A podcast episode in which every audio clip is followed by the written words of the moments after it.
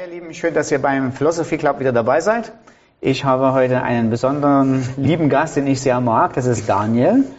Ähm, wenn er gleich zu sprechen anfängt, müsst ihr mal darauf achten, was er für eine tolle Radiostimme hat.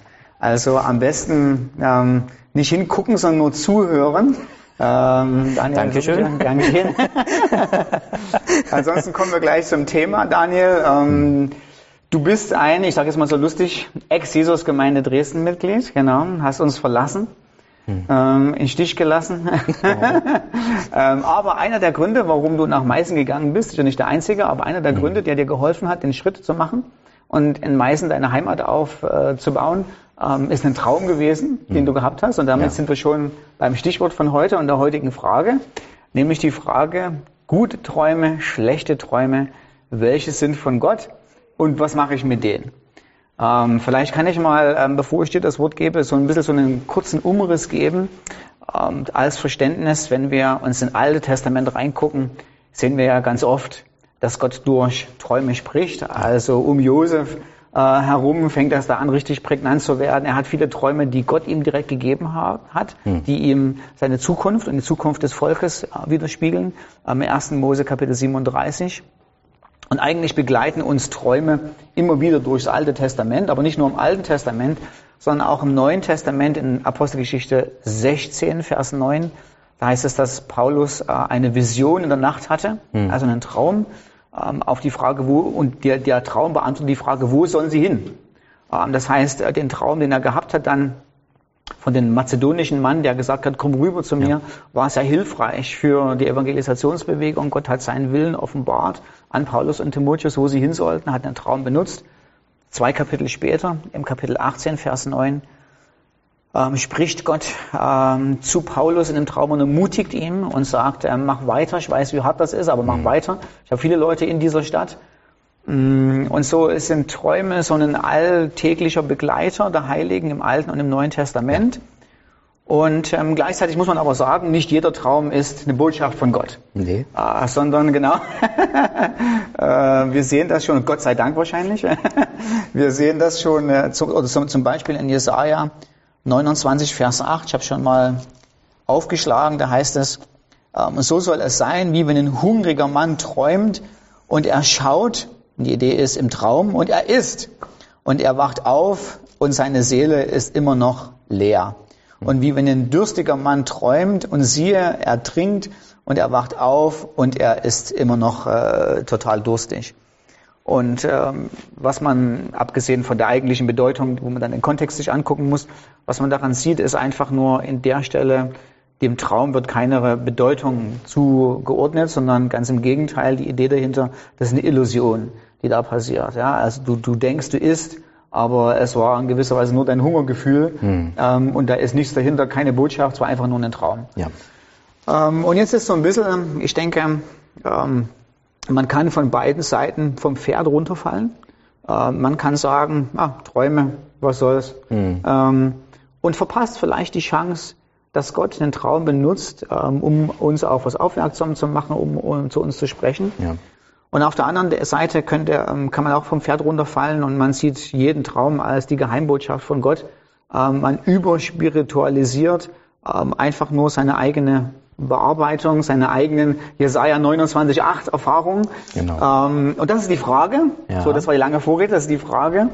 Ähm, vielleicht kannst du ein bisschen aus einer Mischung von dem, was du, was du weißt, aus dem Wort Gottes und deiner eigenen Erfahrung, mhm. so ein bisschen berichten. So, was gibt's für unterschiedliche Kategorien von Träume und was mache ich damit?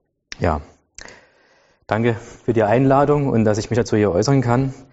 Ähm, mit Traumdeutung beschäftige ich mich seit ungefähr 20 Jahren. Hm. Ich habe einen nicht-christlichen Hintergrund, einige von euch wissen das, dass ich aus dem Okkultismus komme, dass ich Satanist gewesen bin und habe mich auch sehr viel mit Astrologie, Traumdeutung, Sterbeforschung sogar beschäftigt und hatte auch viele Traumdeutungsbücher mhm. aus der dunklen Ecke, wie ich okay. damals noch nicht als dunkel okay. empfunden habe.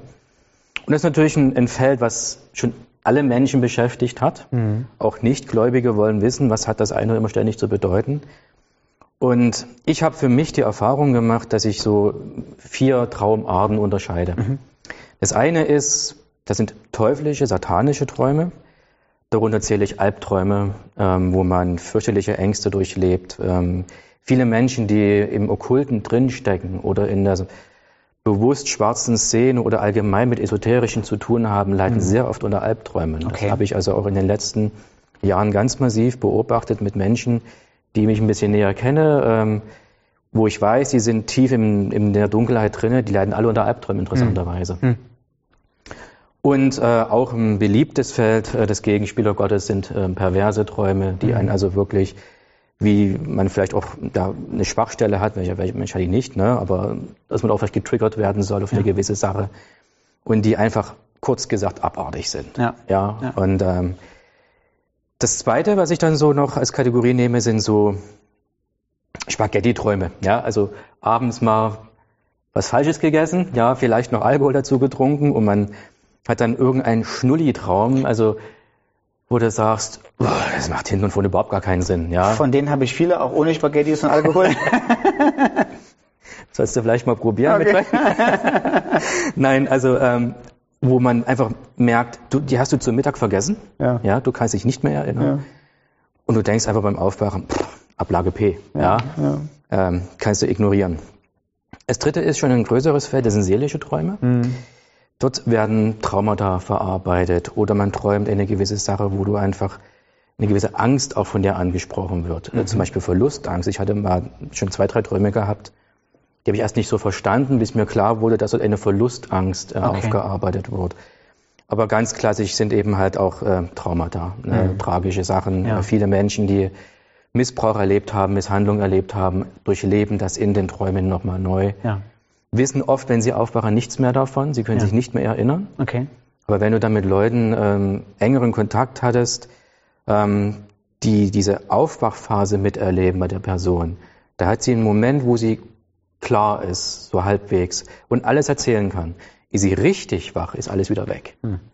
Das sind so Sachen, ähm, wenn man es weiß und kann, sollte man sie auch aufschreiben und gegebenenfalls mit einem Seelsorger oder mit einem engen Vertrauten besprechen. Mhm ähm, manche Sachen weiß man auch gar nicht. Also es gibt Fälle, die liegen Jahrzehnte zurück an Missbrauch. Die mhm. Person kann sich im bewussten Zustand nicht erinnern, aber mhm. in den Träumen kommt okay. das.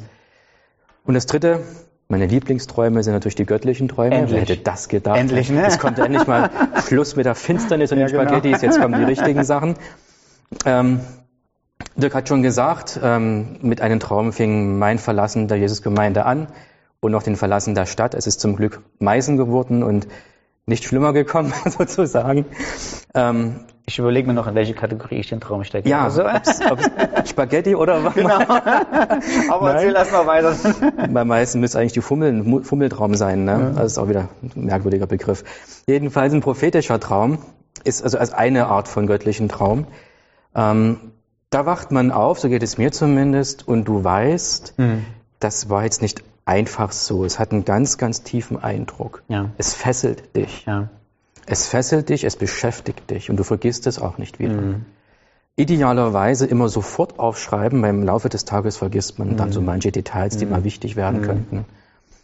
Das ist zum Beispiel dann, ähm, wenn du wirklich weißt, es war jetzt prophetisch. Bei mir war es damals ähm, im Sommer 2017, dass ich umziehen werde und in eine Maisonette-Wohnung ziehen werde. Wer die Mietpreise in Dresden kennt, weiß, Dresden kann es nicht sein. Ja. ich bin kein Scheich. Ja.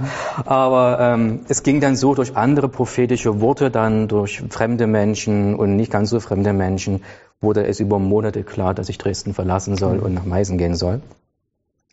Die zweite Art, die ich als göttlichen Traum äh, einstufen möchte, sind Träume, die eine Selbstoffenbarung Gottes äh, zeigen. Das ist natürlich was ganz, ganz Tolles. Habe ich auch nicht jede Woche, ja. Also nicht denken, wenn ich jetzt hier ein paar Beispiele nenne, dass ich jetzt jede Woche hier irgendwelche Engel vom, äh, Träume vom Engel Gabriel habe, ne? Nicht, also nicht Dein so Kumpel. Ja, genau. ähm, zum Beispiel hatte ich mal einen ganz, ganz krassen Traum, der ist schon ein paar Jahre her. Ich stand an einer Gefängnistür mit einer Gegensprechanlage. Mhm. Und vor mir war eine ganze Schlange von Leuten und ich wusste in den Traum, dieses grausame Gefängnis, das ist das, was du verdient hast. Das ist das, wo du hingehörst. Mhm. Und ich stand in dieser Schlange und bekam im Traum einen geistlichen Einblick in das Gefängnis. Mhm. Und es war ein grausamer Ort. Mhm. Es war ein, es war eine völlig herunterkommende Intensivstation, wo sich nicht um Leute gekümmert wurde. Es war ein, ein Horror. Mhm. Ja. Dann zoomte das zurück. Ich stand wieder in der Schlange Und ich wusste, ich habe nichts anderes verdient als Mhm. das. Hatte auch zwar Angst, aber ja, es ist jetzt mein Platz. Mhm. Dann kam ich an diese Gegensprechanlage und eine kalte, mechanische Stimme verlangte meinen Namen, habe ich genannt, und die sagte, es liegt keine Anklage gegen Sie vor, gehen Sie nach Hause. Und ich so, ja, aber ich muss da rein, das ist mein Ort. Es liegt keine Anklage gegen Sie vor, gehen Sie nach Hause. Und ich drehte um und wurde wach. Mhm. Und ich wurde, es war so krass, so intensiv, und dann habe ich mich an den Kolosserbrief erinnert, Mhm. dass der Schuldschein zerrissen ist am Kreuz. Mhm. Und ich wusste, Gott hat mir auf eine unheimlich intensive Art und Weise gezeigt, was es heißt. Ja, du hast das verdient, Ja, aber es liegt keine Anklage gegen Ja, dich vor. Du ja. bist frei. ja. Schön. Ein Wahnsinnstraum, der echt Spuren hinterlässt. Ähm, eine dritte Art von göttlichen Traum, das können oft wiederholende Träume zum Beispiel sein, dass man thematisch immer vom Gleichen träumt, weil Gott auf etwas hinweisen möchte. Ich hatte bis vor drei Jahren keine wiederkehrende Träume. Mhm. Mit meinem Umzug nach Meißen auf einmal kam immer wieder ein Traum, nämlich, dass ich mein Gepäck vergessen hatte auf einer Reise. Ich reise ja tatsächlich gerne und viel, wenn es geht. Ich würde eben auf einer richtigen Reise niemals mein Gepäck vergessen, bin ich ja viel zu. Ja? Und in den Traum war ich nachlässig ohne Ende. Ja, nur da war halt in den Zug da drin und bin demotiviert zur Bahn gelatscht, war dann viel zu spät dran. Also ich war immer richtig nachlässig. Und Ich dachte, Gott, was, was, was soll das? Was, warum vier, fünf Träume dieser Art? Und dann hat er mir gezeigt, du bist in dem Punkt nachlässig geworden. Mhm. Du bist nachlässig geworden, was deine Berufung betrifft. Mhm. Du kennst deine Berufung, das ist dein Gepäck auf der Lebensreise, Mhm. kümmere dich drum. Mhm. Und so hat er mir das gezeigt, so ist das. Was du jetzt gerade machst in deinem Leben, ist wie, als wenn du auf einer Reise dein Gepäck vergisst. Ja. Und wer schon mal das erlebt hat, dass auf dem Flughafen zwar man selbst gelandet ist, Mhm. das Gepäck aber nicht, Ja. der kennt dieses Gefühl, ja. Ja. Und das dann schlimmstenfalls sein ganzes Leben, ist, äh, als Bild gesprochen, wäre ziemlich schade. Und das sind so die drei ähm, Arten, unter die ich unter göttlichen Traum ähm, buchen würde. Und ganz praktisch, um da auch ein bisschen Überblick für sich selbst zu bekommen, empfehle ich wirklich ein Traumtagebuch zu führen. Gleich, äh, wenn es geht, nach dem Aufstehen, wenn man den Traum hatte, aufzuschreiben, damit möglichst alle Details frisch sind. Um eine Auslegung beten. Wenn man keine hat, auf jeden Fall freilassen im Tagebuch, dass man dann später was dazuschreiben kann. Mit einer Vertrauensperson darüber reden. Es gibt Menschen, die haben die Gabe, Träume deuten zu können. Mein Namensvetter Daniel aus dem Alten Testament ähm, konnte das ja auch. Ich, auch ich habe das. Auch als Nichtchrist hatte ich schon eine gute Gabe, ähm, Träume verstehen zu können. Ist auch heute noch so. Und wenn man das eben halt oder jemanden kennt, dann mit denjenigen wirklich im Vertrauen drüber zu sprechen, ob der äh, eine Eingebung eben halt hat Mhm. oder gegebenenfalls eben halt auch im seelsorgerlichen Bereich Mhm. mit jemandem drüber zu sprechen Mhm. und da wirklich ein Tagebuch zu führen. Mhm. Denn da erkennt man manchmal auch Muster wieder. Und das sind so die Dinge, die mir helfen. A, was kann ich ignorieren? Wichtig ist noch ganz wichtig, ein göttlicher Traum ist immer biblisch. Also es ist niemals widersprüchlich zur Mhm. Bibel. Ja. Ja. Also das ist immer ein, ein, ein roter Faden. Er würde niemals ein, ein göttlicher Traum gegen Aussagen, wer oder wie Gott ist, der Bibel widersprechen. Ja. Das ist noch ganz wichtig. Ja. Ja, ich denke auch, ähm, so dran zu denken ist äh, so schön Träume auch sind, sie ersetzen nicht das Wort Gottes, ja, und Genau. sie stehen auch nicht auf einer Stufe, auf derselben Stufe des Wortes Gottes. Ne? Meine, Hm. Man könnte ja nochmal so sagen, ähm, oh ja, wenn Gott will, kann er mir einen Traum schenken, aber ich denke, das ist die falsche Einstellung. Ne? Ich denke, wir sollen Gott suchen in dem auf die Art und Weise, dass wir ihn in seinem Wort suchen. Ähm, wenn er zu uns in einem Traum sprechen möchte, kann er das machen. Aber dann ist der Traum steht unter dem Wort Gottes. In dem Sinne, das Wort Gottes richtet den Traum, nicht der Traum das Wort Gottes. Richtig. Ähm, ich meine, es gibt viele traurige Beispiele, Mhm. ähm, wo irgendwelche Leute, was weiß ich, von ihrem plötzlich von sind verheiratet, äh, träumen von ihrer Jugendliebe äh, äh, und denken, der Herr hat zu ihnen gesprochen oder so. Ähm, ja, das ist äh, ein Missbrauch von Träumen. Das ist, ein, ja, das ist einfach äh, total vermurkst. Ja. Ja, ja. Was macht man generell mit Träumen so, wenn man jetzt so denkt, ähm, äh, da muss was aufgearbeitet werden oder da sind so diese, diese seelischen Träume, du, von denen du gesprochen hast? Genau, also wie gesagt, soweit wie es geht, detailliert aufschreiben. ähm, mit einer Vertrauensperson, vielleicht auch mit einem Seelsorger mhm. darüber zu sprechen, mhm. ja, darüber zu beten, ganz wichtig, denn die härtesten Geschichten, die ich gehört habe, waren wirklich äh, Menschen, die Jahrzehnte unter unerklärlichen Depressionen gelitten haben, mhm. Auch unter äh, Erkrankungen, die psychosomatisch waren, aber nicht mhm. bewusst, also es war nicht klar, warum hat jetzt jemand zum Beispiel so ein starkes Asthma mhm. oder diese schweren Depressionsschübe. Mhm. Und dann kommt manchmal raus, ähm, dass Jahrzehnte ein Missbrauch zurückliegt. Mhm. mhm. Ja, also der härteste Fall war eine Frau, die war über 50, mhm. ihr ganzes Leben unter Depressionen gelitten mhm. und erst durch sowas kam heraus, dass sie als Kind missbraucht wurde. Mhm. Und da das aber so ist, ähm, dass diese Menschen mit dem Missbrauch im bewussten Zustand sich oft nicht erinnern können mhm. ähm, und oft durch Träume oder durch Offenbarungen, eben durch Gebet, prophetisches mhm. und so weiter, ähm, als Klarheit kommt, kommt oft auch dann ah, das Ende dieser Träume die Leute wissen es nicht, worum sie wie geredet aufwachen, mhm. völlig erschöpft vom Schlafen sind, mhm. so paradox wie das jetzt klingt. Mhm.